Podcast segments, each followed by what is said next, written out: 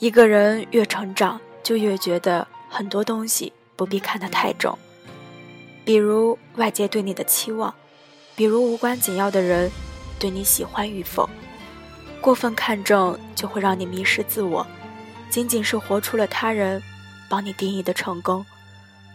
为了讨好别人，踮着脚尖改来改去，而被别人绑架了人生。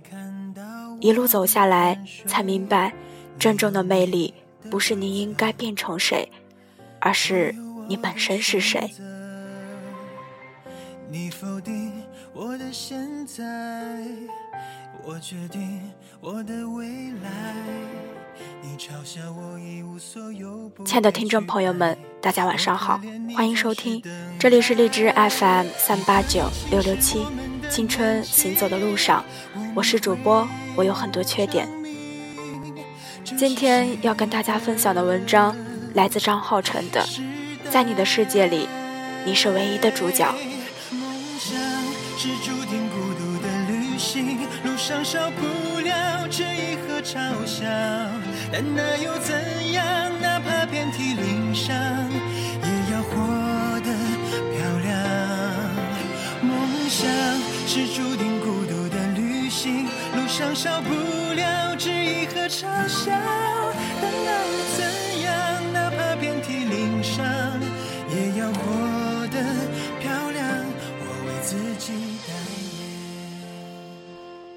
你应该听过很多丑小鸭变天鹅的故事，你身边一定也有几个因为高矮胖瘦的变化，或者是靠后天种型变成另外一个人的样子。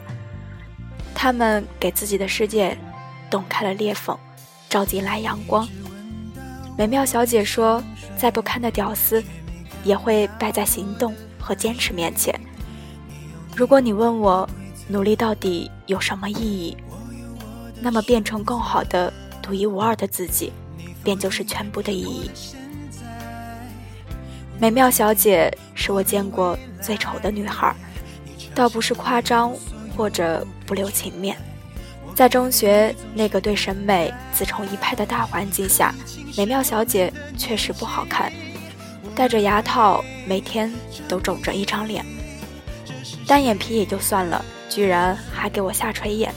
皮肤比他邻桌整天打篮球的男生还黑，而且除了校服，每天穿的那些碎花条纹、宽松高腰的大裤子，全部来源于衣着品味独特到令人发指的他的外婆。真的不是我故意添加一些可读性才这么污蔑他，而是他真的太让人有外貌描写的冲动了。印象里，他的初中三年都没有太好过，他成为同学嘲讽和挖苦的对象。他的作业本发下来，一定有人故意踩了脚印。他身边也有朋友，还都是些漂亮的女孩子，因为她们都很轻松的就能站在他面前找到自我优越感。但好在美妙小姐的性格很好，即便被怎么欺辱，她从来不生气。一双事不关己的眼睛，好像灵魂早已超脱到九霄云外去了。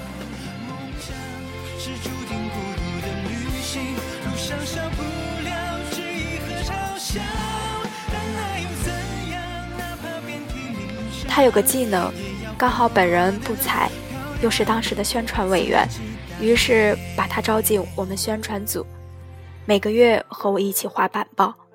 不是出于对弱者的同情，或是在他身上找优越感，而是真正欣赏他的才华。他的动作很快，想法也很多。他完全改变了我已经城市化的板报模式，用几支粉笔就弄出了如同商业海报的效果。而且他写字很好看，刷刷的十分钟搞定，赏心悦目。第一次靠板报。拿到了学校的一等奖，组织请我们吃了顿大餐。那晚还有其他年级的宣传小组，可能是拿了冠军的兴奋劲太旺盛，为了缓解尴尬，几次都拿美妙小姐的外貌开涮。虽然整个晚上他都没说几句话，我也没注意到他的脸色，但我知道他一定不会生气的。这个故事的高潮是从美妙小姐喜欢上一个高二的学长开始的，说是在篮球场上看见的，一下就敲中了她情窦初开的神经，突然感觉有了软肋，每天病殃殃的样子，活脱脱一个现代版林黛玉，哦不，是现代版丫鬟，因为对自己外表。没有信心，他连从他身边经过都不敢，只能每次借着下课去开水房打水的由头，悄悄路过他们班，远远的看一眼。他还会趁他们班上没人的时候，偷偷塞礼物到他的课桌里。放学跟踪他，送他回家，收集他球队每天的训练，第一时间去球场上看他的比赛。实在受不了他这样卑微的暗恋方式，我开启了二十四小时激将模式，鼓励他表白。后来他真的去了，表白信还是我写的。他把那封信塞到他手里就跑开了，但结果其实谁都能料到。我记得那晚我陪他翘掉了整个晚自习，买了一袋啤酒，坐在超市门前痛饮。他带着酒气，嘤嘤的哭。他说：“你知道你有多过分吗？那晚跟别的宣传部聚餐，你说我长得太暴力，警察都可以告我袭警。你哪冒出来这么多缺德的形容词啊？就像你那封表白信上说的，上帝给我关了一扇门，但为我打开了别的窗，所以遇见了你。”上帝都把门给我关了，我的长相真的有这么严重吗？我在一旁哭笑不得。后来这个晚上，成了现在我们俩每每回忆过去最重要的线索。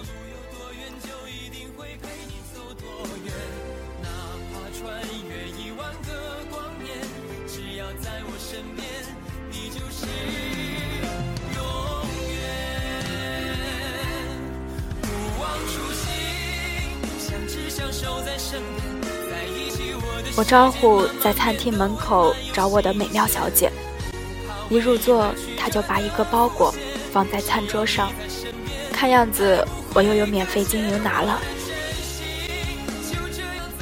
大学毕业后，她跟几个客服妹纸，硬生生把一家精油淘宝店的销售数字，在一个季度内翻了五倍。于是牵头带团队。在北京、天津开启了实体店，从一个小客服晋升成为华北区的销售总监，这种不是一般人能干出来的事儿，他用三百六十五天全数搞定了。当然，你没有猜错，他变成天鹅了，没有靠任何技术的改变，单眼皮还是那个单眼皮，黑依然是那么黑，形象上的改变最多就是取掉了牙套。显得小了很多，但是气质已然超脱成另外一个人。或许是那封石沉大海的表白信使然，或许是尘封在心底被嘲笑的不甘，让美妙小姐在其他人的视线盲区长成让自己骄傲的人。她从不孤僻，从不冷傲，她很清楚自己是谁。清楚自己身上的富有和贫乏，他在大学自学电商，加入了三个社团，每天强迫自己做一件不敢做的事情，比如参加漫画比赛、上台演讲、吃讨厌的香菜、做跳楼机。他坦然接受先天在外貌上的软肋与性格上的愚钝，努力用其他的长处与这个世界相处。一定有很多人，曾经或者此刻，都有像美妙小姐这样的软肋，因此才会时常为这个软肋寻找存在感，去说服自己很多事都做不到，唯一解决的办法就是接受它，不要妄自菲薄，更不要一心去改变它。而是换个角度，从另一方面来填补它，用自己的铠甲来保护它。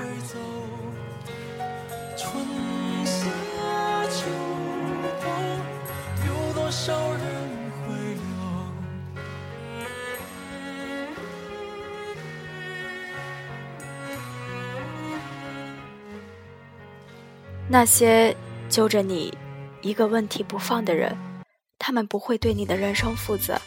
冷眼和嘲笑是他们的权利，你改变不了他们，只能管好自己。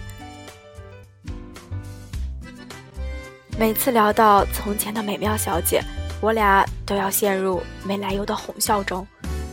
看着她不顾形象大笑的样子，竟然觉得她比那些杂志上的女明星还要漂亮。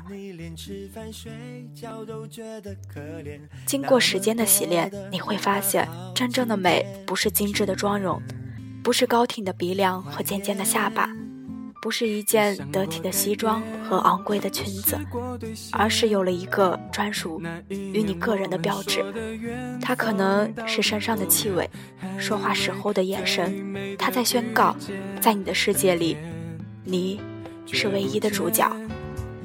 最好的你少一点悲伤，今天比昨天好就有希望。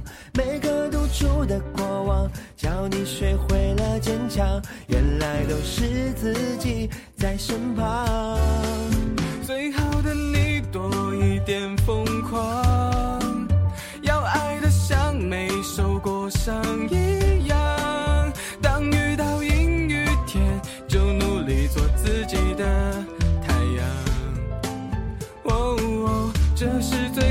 时光。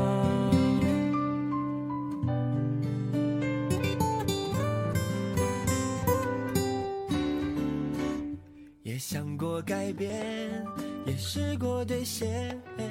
故事还没讲完，还记得美妙小姐初中追过的那个学长吗？现在正开着车从北四环。赶来接他的女朋友，他的女朋友就坐在我的对面。生活本身就比电视剧来的精彩，那些曾经失去的回忆，在平行时空已经给了肯定的答案。你想要的东西，缓慢但到来。说完这个故事的你，就算我们从未见过面，我相信此刻你正在变得更好的路上。你一定是个可爱的人。世事无常，唯愿你安好。这是最好的时光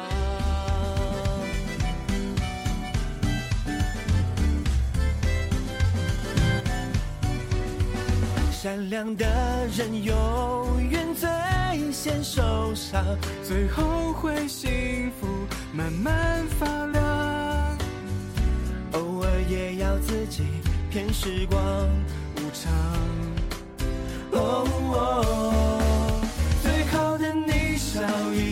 悲伤。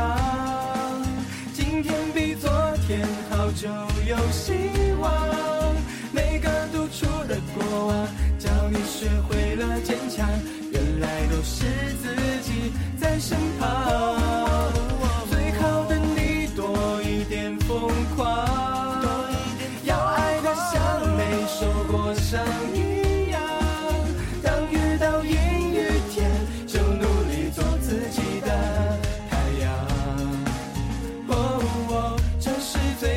时光。